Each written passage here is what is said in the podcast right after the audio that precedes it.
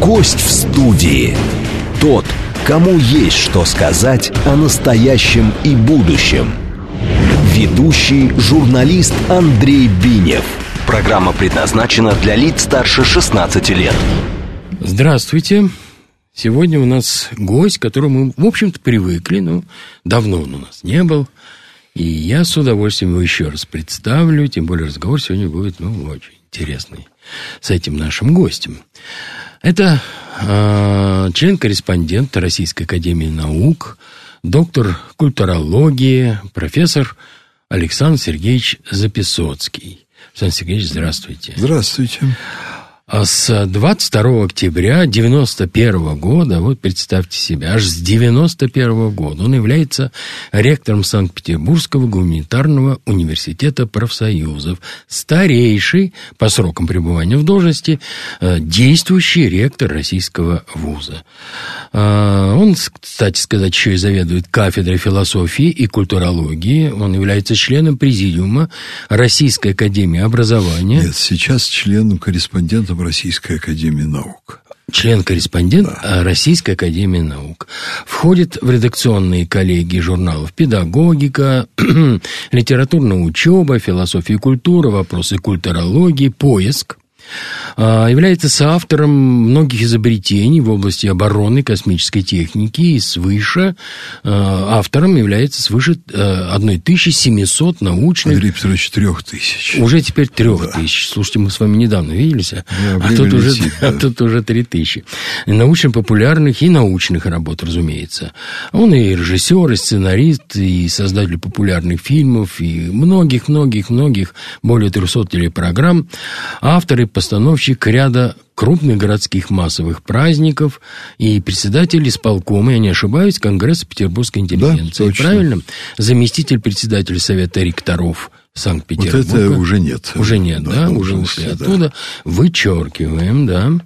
Вот это э, достаточно короткая информация о моем дорогом госте.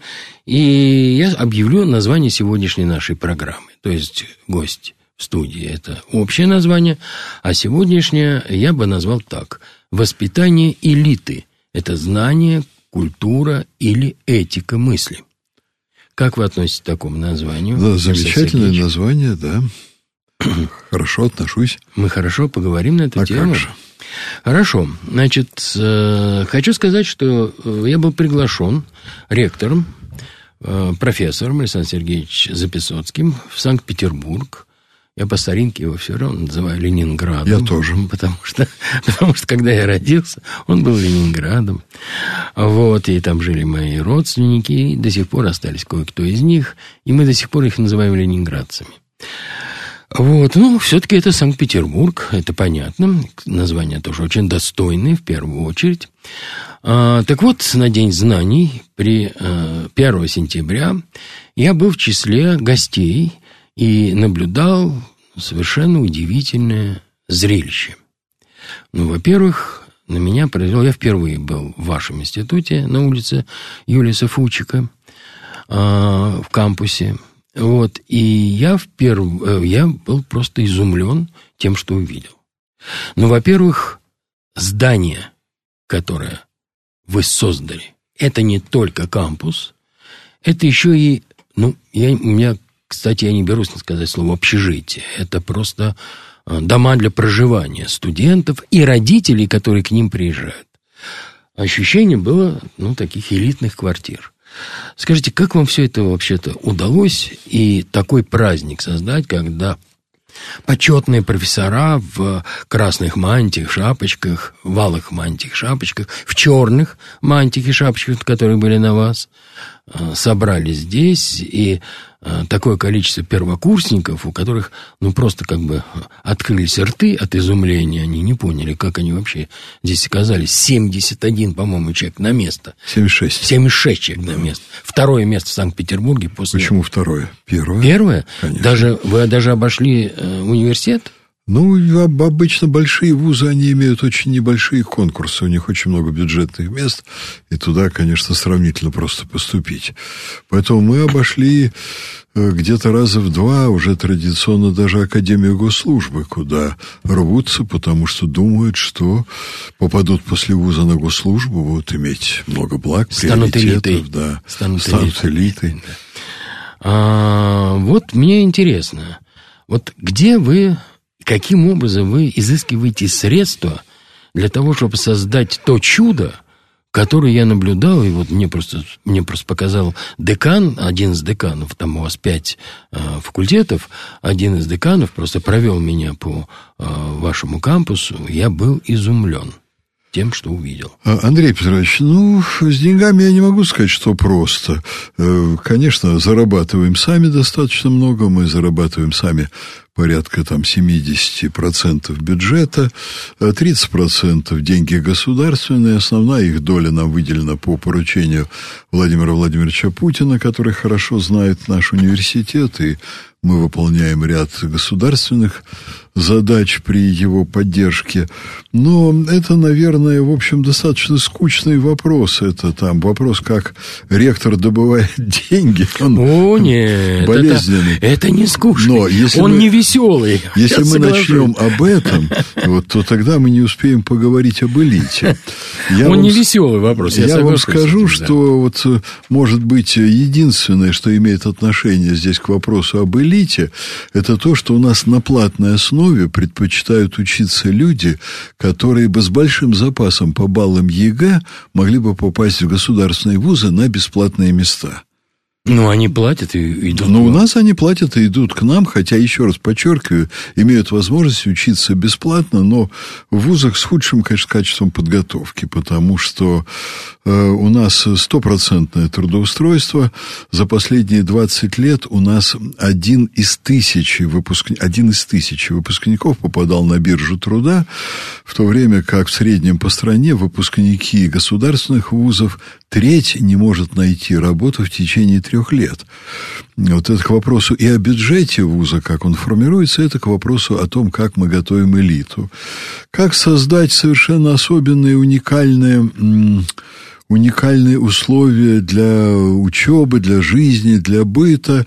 Это вопрос достаточно простой. Наше государство сравнительно недавно, в новейшее время, приняло беспрецедентные меры по разгону квалифицированного ректорского корпуса и установили какие-то безумные сроки. Вот э, ректор должен уходить на пенсию чуть раньше полового созревания. Это я шучу, ну, конечно. Ну, я понимаю. Ну, да. шутка такая печальная. Да, грустная сказать, шутка, да. да. Э, был установлен возраст 65 лет, по-моему. На меня он не распространяется, потому что наш вуз принадлежит профсоюзам выдает госдипломы, но э, учредители являются профсоюзы, учредителями. Ну, у вас лицензированные вузы. Ну, а, а иначе как бы да. госдипломы выдавали. Да.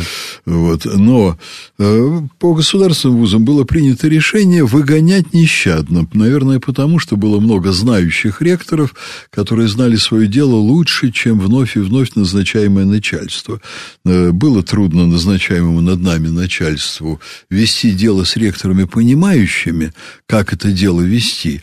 Вот, и поэтому, конечно, вот просто срезали э, практически весь ректорский корпус, поскольку ректоры э, ну, набирают силу, понимания как раз годам к 65. И вот тут, пожалуйста, идите на пенсию. Вот сейчас Владимир Владимирович все-таки уже не выдержал и своим решением, я имею в виду Путина, поднял этот возраст на 5 лет. Но ректор, если он проработает 4-5 лет – ректором, он мало что может. А мне вот повезло, я ошибался на протяжении своего жизненного пути. Но если ты добросовестно работаешь, ставишь перед собой правильные цели и не сильно влюбляешься в себя, то ты видишь свои ошибки, ты стараешься... Если их... ты добросовестно ошибаешься. Да, то ты стараешься их исправлять. А в ВУЗе все-таки ежегодный цикл, основные события, большинство повторяются. Ты можешь их предвидеть, ты можешь работать над ошибками. И вот, э, когда меня спрашивают, а как вы этого всего добились, я рассказываю известный анекдот про англичанина, у которого замечательный был газон. Его спросили, а как это вы сделали? Он говорит, все просто, поливать и стричь. Ему говорят, это все? Да, говорит, вот так 300 лет. Вот я так э, примерно 32 года, да. и шаг за шагом, при, конечно, подчеркиваю, поддержке президента Российской Федерации, мы достраивали, я принял ВУЗ 32 года назад, который еще не приняла госкомиссия тогда. В нем не было мебели, в нем не было полов, в нем не было оборудования. А сейчас мы, например, ввели в строй год назад студию звукозаписи лучшую в Петербурге. Ой, это отдельный разговор. Да, да, значит, 33 миллиона привезли привезли оборудование из Великобритании. Они как-то не заметили, что у них санкции. Но мы привезли оборудование, о котором Битлз на студии Абероу даже мечтать не могли. Да и мы здесь, да, а понимаете, мы здесь? На, да. я, я имею в виду, что ну, я многие годы проработал на телевидении, на радио, и то, что я увидел у вас, мне показывал один из ваших деканов и демонстрировал. Я просто был изумлен. То, что, то, что увидел. Мне надо учиться заново, чтобы понимать, то, как работают эти кнопки. Да вам не надо учиться заново, но я вам скажу, что у нас в Петербурге я не знаю насчет Москвы, но в Петербурге даже у Валерия Гергиева нет такой студии звукозаписи. Я догадываюсь. Да, мы можем записывать и в самой студии, в Большом театральном зале, сейчас записываем симфонические оркестры. Но да главное, уж ваш театральный да, зал впечатляет. Да, главное, учим вот это делать все студентов на самом высоком уровне отсюда и по этой кафедре, по звукорежиссуре музыкальной у нас высочайший конкурс. У нас наши выпускники, например, э, главный звук звукорежиссер Мариинского театра, наш, филармонии там наши, ну и так далее. Вот возьмите крупнейшие музыкальные театры, они все укомплектованы нашими выпускниками. Но я видел ваших операторов, ваших режиссеров, которые сидели там телевизионных. за пультами, и телевизионных, и радио. Да.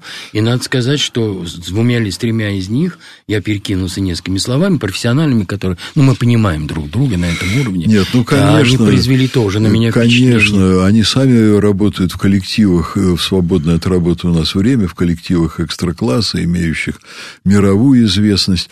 Но, если вы позволите, продолжу. В этом году мы 50 миллионов рублей вложили в лучшую телестудию в Петербурге. И мне говорят, что и в Москве вот нет студий, в которых вот все возможности были бы соединены воедино, так, как и у нас.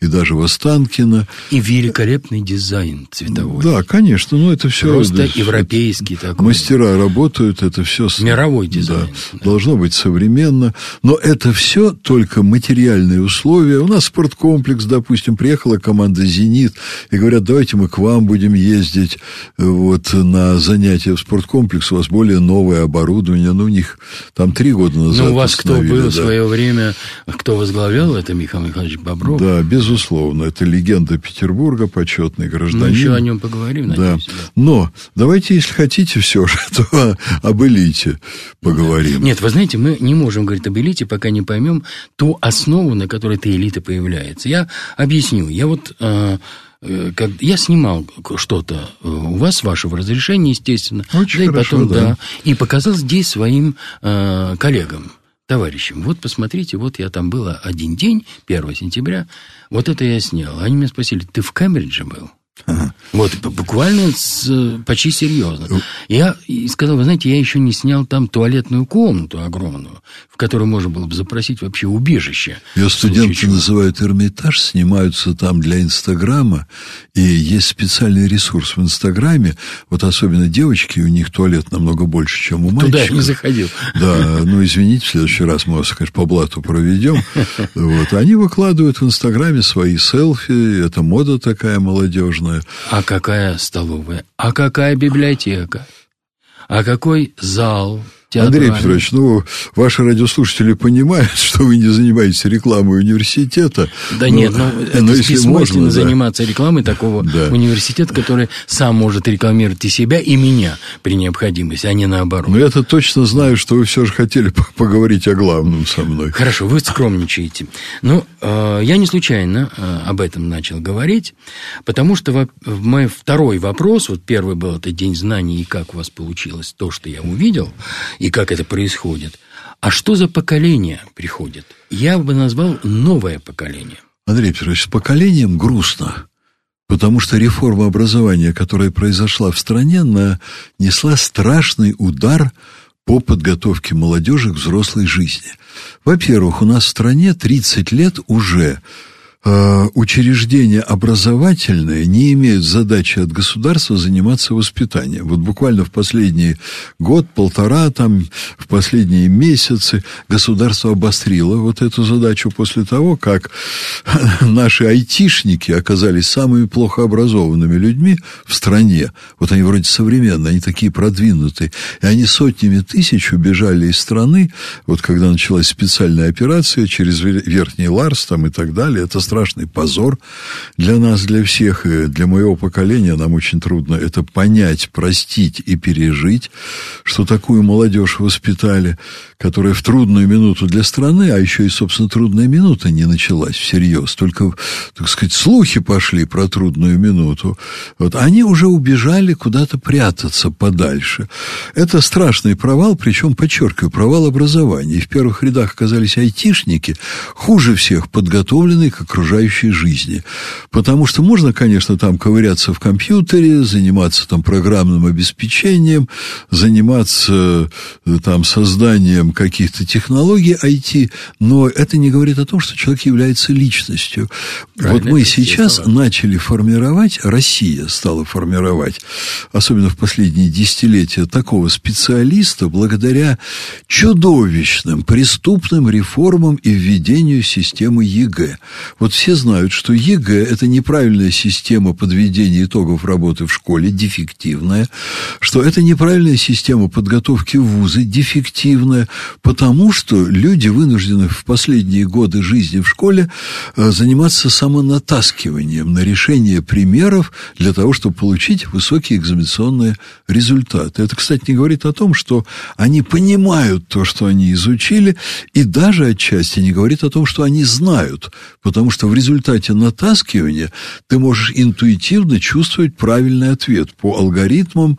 Э, если ты там тысячи раз, э, так сказать, отвечал на вопросы ЕГЭ, ты начинаешь интуитивно чувствовать, как они составлялись, эти вопросы. И ты начинаешь интуитивно ощущать, где правильные ответы. Ну, примерно так, как взрослый мужчина рефлекторно взглядом провожает женщину в короткой юбке. Природа многому научила. Вот и здесь определенная тренировка натаскивания, они, конечно, искажают реальные результаты учебного процесса в школе. Но хуже другое. Огромное количество старшеклассников – с благословения родителей и на огромные деньги родителей. Эти деньги сопоставимы со взятками, которые раньше платили э, для поступления в вузы и получения там хороших оценок и проникновения. Вот сейчас это платят репетиторам. Так вот, за эти деньги дети калечат себя сами, получая дефективное образование. Что они делают? Они перестают заниматься предметами, по которым не собираются сдавать ЕГЭ. И в результате у них происходят чудовищные вещи с картиной мира.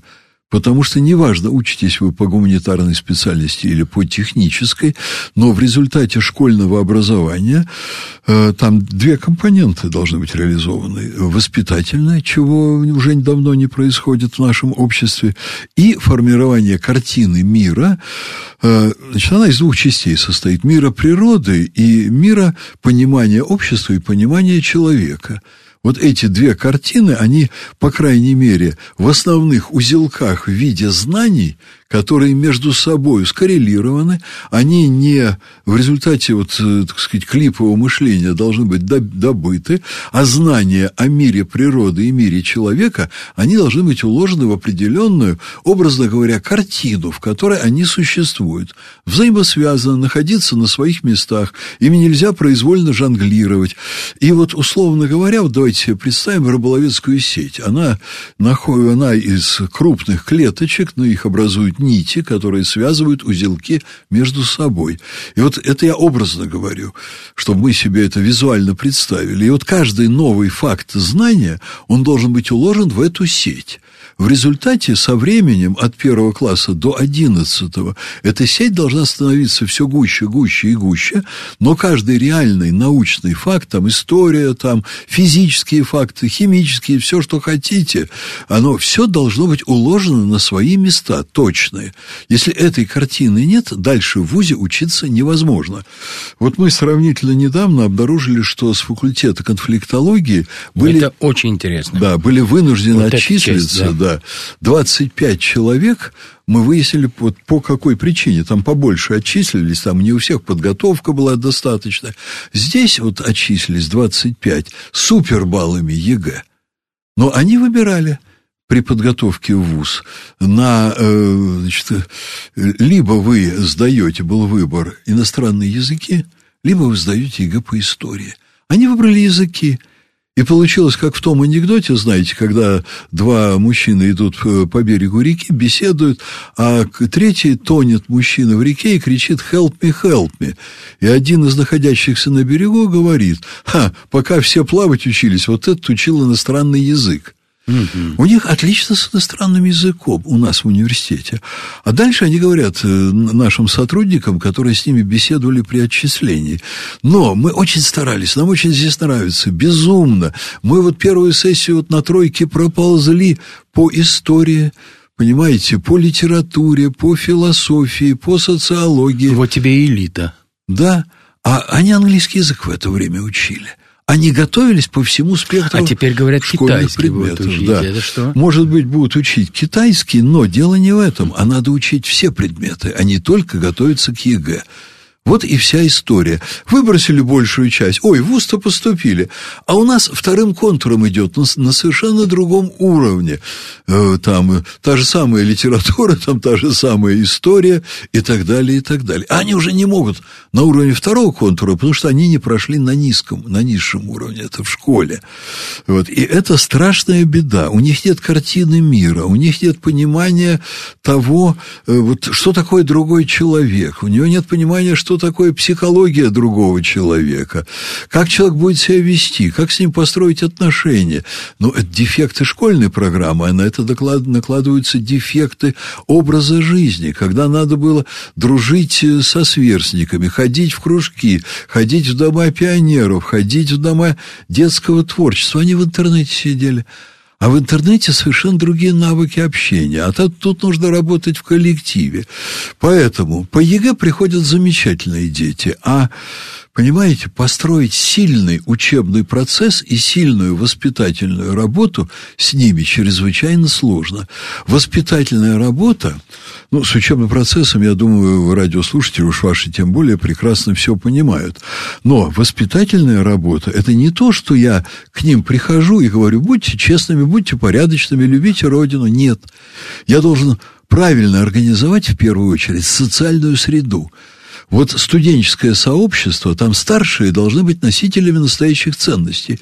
Вот старшие студенты старших курсов должны быть носителями ценности труда, любви к родине, патриотизму, уважению к старшим, дружбе, правильному отношению к девушкам, непринятию наркотиков, презрению к пьянству, э, неуважению к стремлению выделиться внешним видом и эпатажем, выделяться над знаниями, умом, благородным поведением – вот на это на все я потратил более 30 лет, но я ничего не придумывал.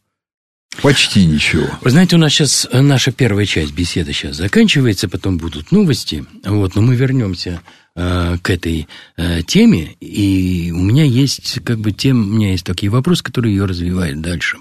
А, я напомню, что моим собеседником является ученый-культуролог, член-корреспондент Российской Академии Наук, э, доктор культурологии, ректор Петербургского гуманитарного университета профсоюзов, профессор Александр Сергеевич Записоцкий. Александр Сергеевич, небольшое перерыв небольшой, так сказать, мы отдохнем с вами, будут новости, а потом мы опять приступим к нашей теме. Гость в студии. Тот, кому есть что сказать о настоящем и будущем. Ведущий журналист Андрей Бинев.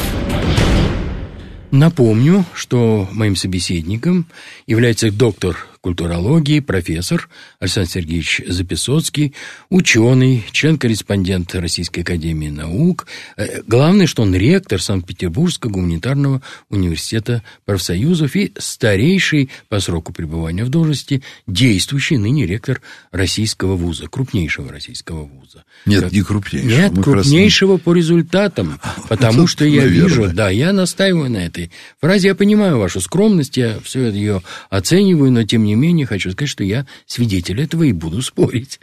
Ну, мы говорим об элите. И вы знаете, что мне бросилось в глаза?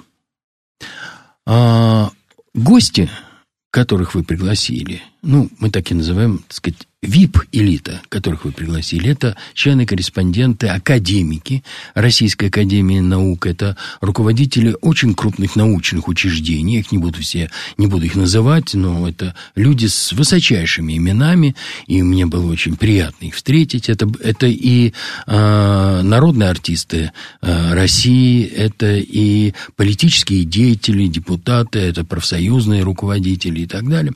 Вот, и э, я когда находился находился среди них. Спасибо вам, что вы меня причислили к этому, к этой элите, потому что позволили находиться рядом с ними.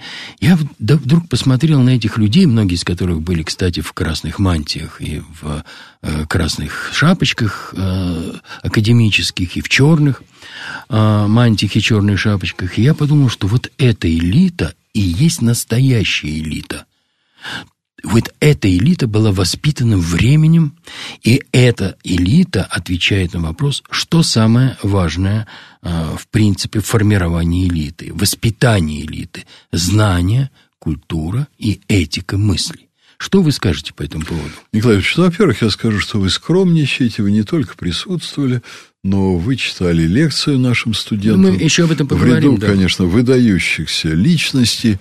Вот. Так вот, если позволите, я, отвечая на ваш вопрос, продолжу то, о чем мы в первой части разговора конечно, говорили. Конечно, конечно. Да, очень важно для студентов создать достойную социальную среду. И в этой среде особое значение имеют ценности имеют лидеры, которые являются персонифицированными выразителями этих ценностей. Вот, например, День сентября – это особенный праздник. А почему это особенный праздник? Потому что это День науки, он должен быть... 1 сентября, вы да. виду, да? У нас в университете э, День знаний. Это не День науки вот э, в смысле общее государственном, там День науки в другой день празднуется. Но это день приобщения к знаниям. Студенты входят в аудиторию университета, чтобы приобщиться к знаниям. Это день, который утверждает ценность знаний. Ценности не передаются нравоучениями, ценности не передаются на лекциях, ценности не передаются дидактическим путем. Ценности передаются и усваиваются только через эмоции. Человек должен включиться в какую-то деятельность, испытать эмоции, и эта деятельность, связанная с теми или иными ценностями, с эмоциями, она способствует тому, что формируются ценностные ориентации, на их основе мотивация, тогда у людей появляются мотивы, то есть, понимаете, ценности формируют цели, цели формируют мотивы, это вот определенная психологическая цепочка.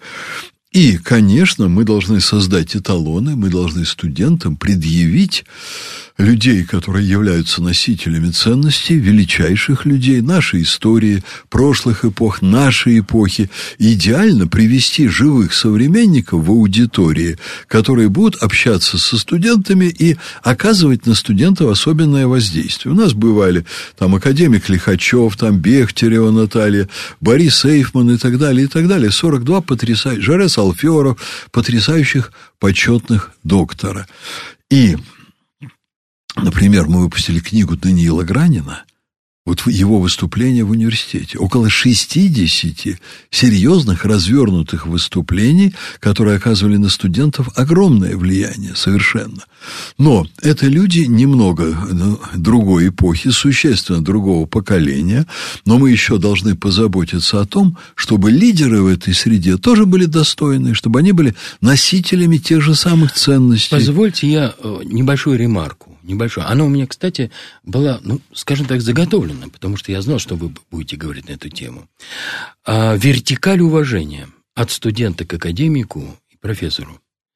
Вот это вы выстраиваете? Ну, именно это, собственно, мы, мы выстраиваем. Вот. Только я хотел сказать, что у студента в его сфере жизни социальной должно быть достаточное количество референтных образцов для подражания.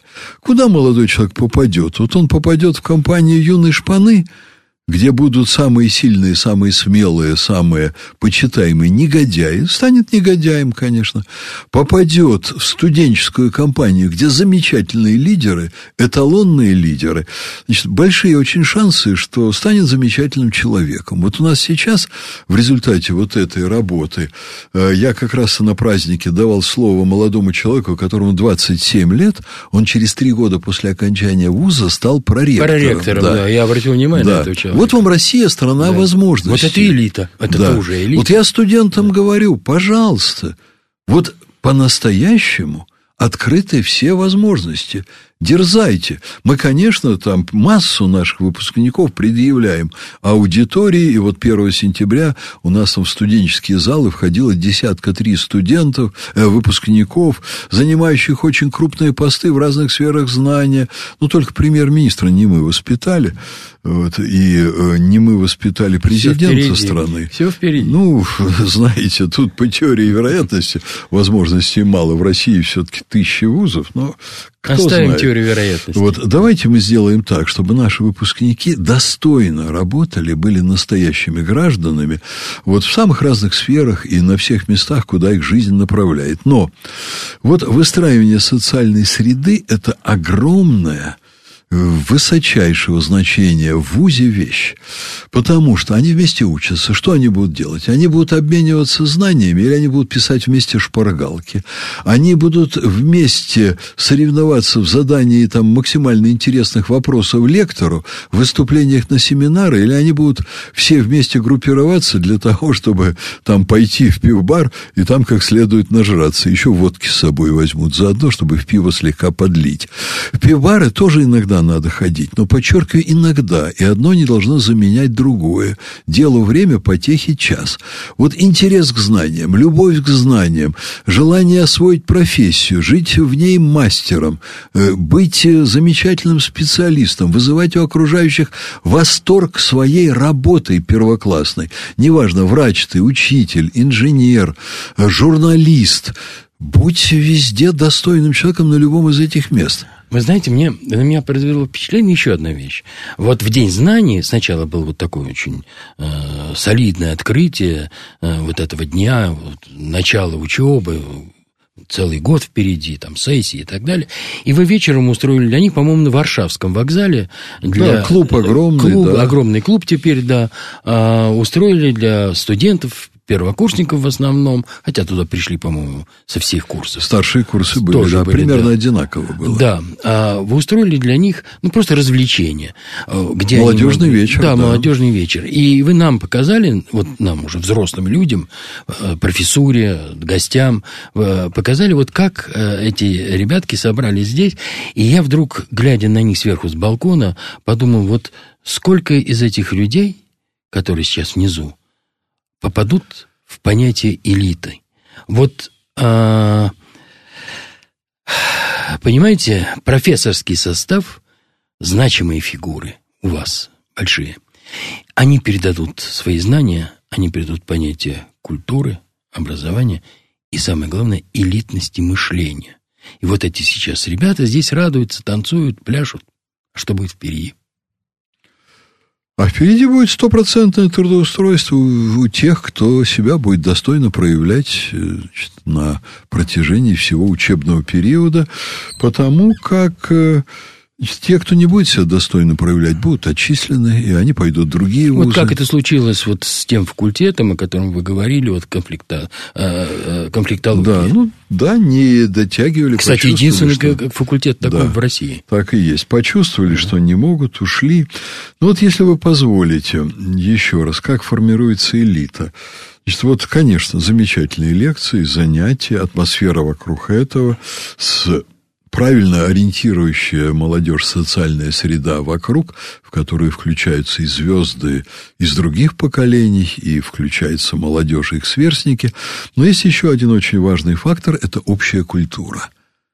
Вот к нам попадают студенты, иногда не понимающие, куда они попали, которые говорят, а зачем вот тут к нам театр приехал, а зачем к нам приехал симфонический оркестр. А зачем читать? Да, а зачем читать? А откуда, а зачем знать, что улица Юлиуса Фучика, на которой вы стоите, кто такой Юлиус Фучик, да. что, он, что он написал? Репортаж с петлей на шее. Да, да, и как он погиб. Да. И журналисты этого не знали. Да, первокурсники.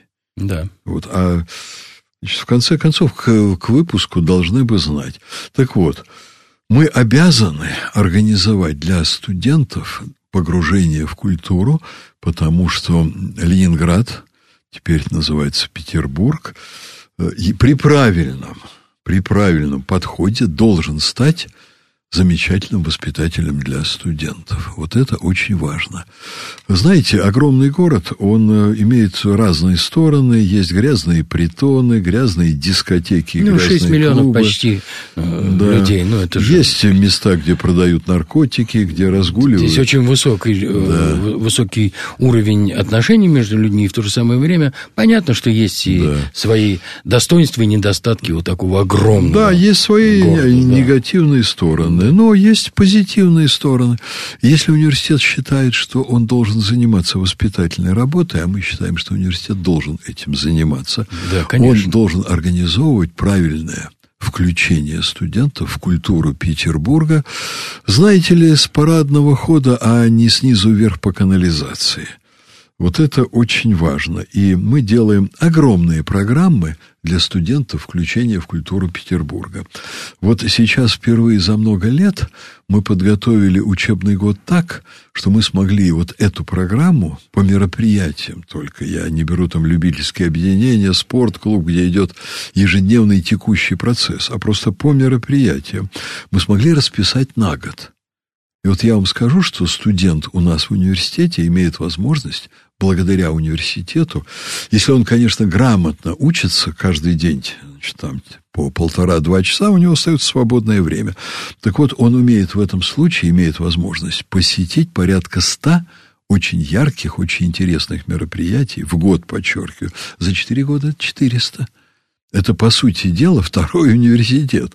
Только вот университет в высоком смысле культуры, после которого значит, он побывал значит, в Петербурге на целом ряде экскурсий. Вот у нас на первые, в районе 1 сентября, начинается до 1 сентября. Обзорная экскурсия по Петербургу. Кстати, многие петербуржцы едут, потому что они не, не, знают, не очень понимали, в да. каком городе они живут. И это, родились в каком это городе. им интересно, да. да. Пешеходная экскурсия по городу экскурсия по рекам и каналам по городу, а пешеходная экскурсия по городу, это, например, по Невскому проспекту и ряду других улиц экскурсовод ведет ребят, и дом за домом рассказывает, что здесь было, когда это было построено, кто строил, кто здесь жил. Что случилось. Как, да, что месте. случилось, да. какая была.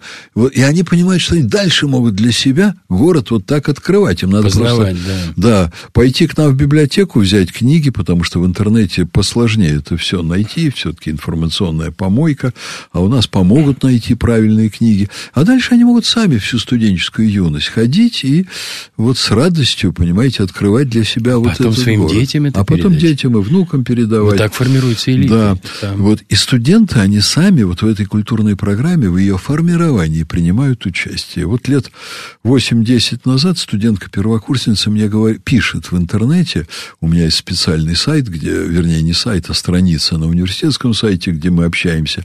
Александр Сергеевич, вот я очень хочу, мне родители много говорили про то, что мосты разводятся, но это в середине ночи. Я никак не могу собрать компанию. Одной немножко страшновато ночью. Из университета, кстати, после 11 вечера не выпускают до 6 утра. И не войти до 6 утра. То есть ты войти можешь, но к тебе будут потом претензии администрации, что ты ночью гулял по улице. Мы это не рекомендуем. Вот. И, значит, а вот как мне посмотреть? А вы не могли бы для нас организовать экскурсию? Вот мы организовали, и сейчас каждый год несколько автобусов. В начале сентября мы ночью посылаем. Там в каждом там сотрудник службы безопасности, они едут и поднимаются по Неве вместе с разводящимися мостами, выходят, фотографируются, потом садятся и едут назад в студенческое общежитие, в дом студентов. И дальше следующее. Музей Петербурга, программа. Концертные залы Петербурга, выставочные залы Петербурга, театры Петербурга. Вот это программы, которые им предлагаются на первом курсе, они узнают дорогу вот во все эти места, они знакомятся с этим городом, потом хочешь продолжай, не хочешь не продолжай. Это мы не вменяем в качестве обязанности. Но я помню... А потом там у вас венец дворцов вокруг Петербурга. Это же ну, просто это ясно. чудо. Да, это, это просто чудо. Это мое поколение знает. А вот их поколение... Вы знаете, вот я когда стал ректором, меня поражали юноши, девушки на втором, на третьем курсе. А в каком театре вы были? Молчание, понимаете? А на каких выставках вы были вот в этом году, например? Молчание. А какую последнюю книгу вы читали? Это отдельный О чем она? грустный вопрос. Но вот мы очень много сделали для того, чтобы это изменить. И погружение в эту среду в конечном счете делает наших студентов ну, настоящей ленинградской элитой, петербургской, если хотите, и делает очень желанными для работодателей. Вот э, молодежь там вертится, крутится по окончании вуза, как мне произвести впечатление на собеседовании, когда я пойду устраиваться на работу, я хочу работать в этом учреждении. Но знаете, вот здесь опять как в том анекдоте, что с газоном. Или ты над собой работал в студенческие годы, или тебе уже никакие трюки... Да, вот эти 300 лет, которые да, просто стричь. Да, стричь и стричь и поливать. Не Ты поливать, себя да. стриг и поливал вот эти годы все. Ты себя готовил к взрослой жизни. Ты приучил себя вовремя приходить на занятия. Ты приучил себя готовиться к семинарам. Ты приучил себя выполнять поручения преподавателя, который с тобой работает И над хотя курсовой. бы уступить ему дорогу э, в узком коридоре. Вот, вот это вот все. Понимаете, да? А в результате вот заходит человек на собеседование. Вот я же тоже провожу собеседование, только далеко не со всеми, кто приходит на работу в университет. Но чтобы к ректору человек попал, недостаточно, что он просто на должность баллотировался, высокую, в ВУЗе. Э, Мы редко принимаем на высокие должности, как правило, мы у себя выращиваем внутри в коллективе. Тем не менее, принимаем со стороны, мы не можем по всем профессиям подготовить. Так вот, когда вот вакансия такая, что требуется встреча с ректором, ну, наверное, к ректору попадает один из десяти. Понимаете, в итоге там провели собеседование, а 9 отсеяли, 10 попал. Я сразу вижу человека, который подходит вот нам для нашего университета. Вот он вошел, понимаете, как он вошел, как он одет, его выражение лица, что у него в глазах. Я вам скажу историю, которая меня в свое время позабавила. У нас был конкурс э, «Умница-красавец». Вот долгие годы мы проводили для страны, когда ЕГЭ не было. И к нам э, одни отличницы на него приходили, что ты же должна быть умницей. Вот, а еще и приходили... Еще и красавицы. Да, ну, красавицы в широком смысле. Я понимаю, да. Красавицы душой, красавицы, Пон- так понятно, не примитивное интеллигентные да, дети. И вот одна участница конкурса, которая перед конкурсом в обыденной жизни, ну, одиннадцатиклассницы, там они так не красятся, они там не очень стильную одежду носят, ну, школьница.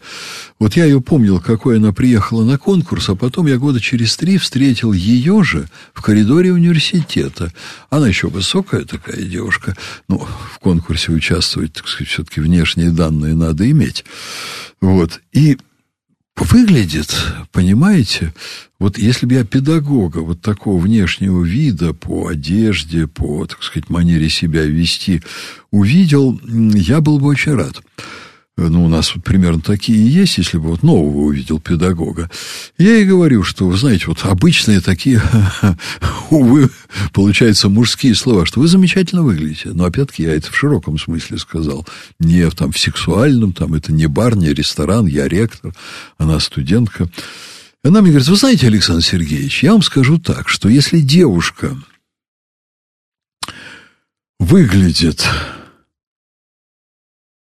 хорошо на первом курсе, то ей повезло.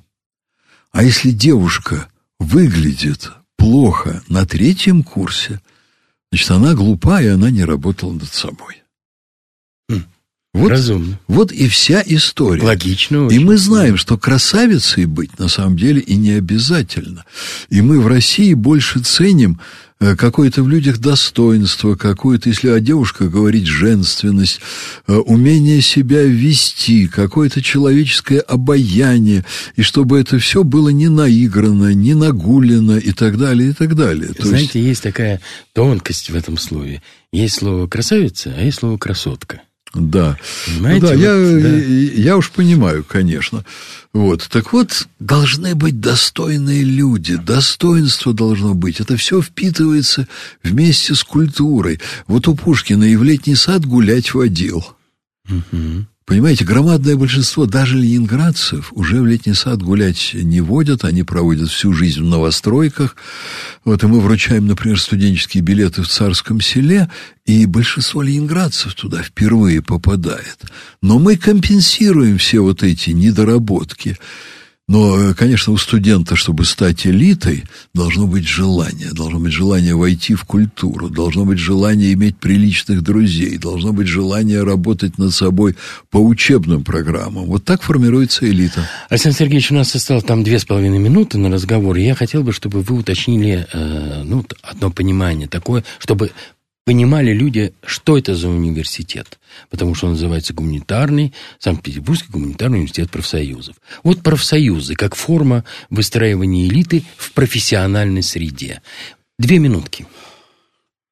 Я бы назвал бы вообще профсоюзы элитой, даже если идет речь о, там, о том, что происходит на заводе, в цеху, профсоюзы, мы бы, кстати, не, не сумели сохранить и улучшить нашу работу, если бы мы были в государственной системе. Потому что государство страшные удары наносило по своей системе. Я видел, что делалось с 2012 года с моими коллегами, когда ректором стал Ливанов. Ему хотелось поломать все абсолютно, что мы теперь, ну, в нашем университете это и не пропадало, а в государственной системе это Ливановым выкорчевывалось. И мне ректоры показывали, коллеги, вот мы собирались там на встречах Совета ректоров Петербургского, приходили приказы, по которым отчитаться надо было буквально вчера. Я реально говорю вчера. Просроченные приказы. Вот они говорят, смотри, что он нам присылает. Вот тебе и профсоюзное, сказать, вот. там, профсоюзное понимание того, о чем речь. А профсоюзы – это организация, которая, понимаете, она очень здоровая в своей основе. Она основана на товариществе, она основана на социальной справедливости, она Ну, профессиональное основана... сотрудничество, союз Кроме того, я вам скажу, это да. глубоко патриотическая организация. Да. Олигархи выводят деньги на Запад, они готовятся убежать и так далее, а рабочие, он ничего на Запад не выносит, понимаете? Более того, у него есть здесь рабочее место, которое представляет ценность. Вот масса, тут я не буду сейчас подробно говорить, но это организация для благородных людей для людей, которые хотят жить в нормальном сообществе с человеческими отношениями. И все, что я делал по сохранению и развитию нормального образования, у профсоюзов получало отклик и получало, понимаете, поддержку. Я вот как ректор чувствовал себя чрезвычайно свободно. И э, то, чему учат профсоюзы, это вообще очень полезная вещь. У нас есть, пусть небольшой по объему, но очень важный курс, связанный с профсоюзами. Мы это студентам объясняем. Они потом, может быть, предприниматели станут. Многие из них госчиновниками станут. Но они смогут опираться. Вообще-то, не все понимают это, но профсоюзы в России – это организация, в которой 18 миллионов людей платят членские взносы. Они видят от этого пользу. Я не собираюсь тут агитировать за профсоюзы, но нам повезло, что мы оказались частью очень здорового социального организма. Вот, понимаете, попали как ВУЗ, оказались там, в хорошем месте общества. Поэтому, конечно, профсоюзы и элита – это очень связано. Только это духовная, культурная, профессиональная элита. Хорошо, спасибо большое. Моим собеседником был доктор культурологии, профессор, э, он ректор Санкт-Петербургского гуманитарного университета профсоюзов, э, ну, старейший действующий ректор российского вуза, э, повторяю, профессор Александр Сергеевич Записоцкий. Александр Сергеевич, спасибо. Спасибо, спасибо радиослушателям. Всего доброго. Всего доброго. Программу вел Андрей Бинев.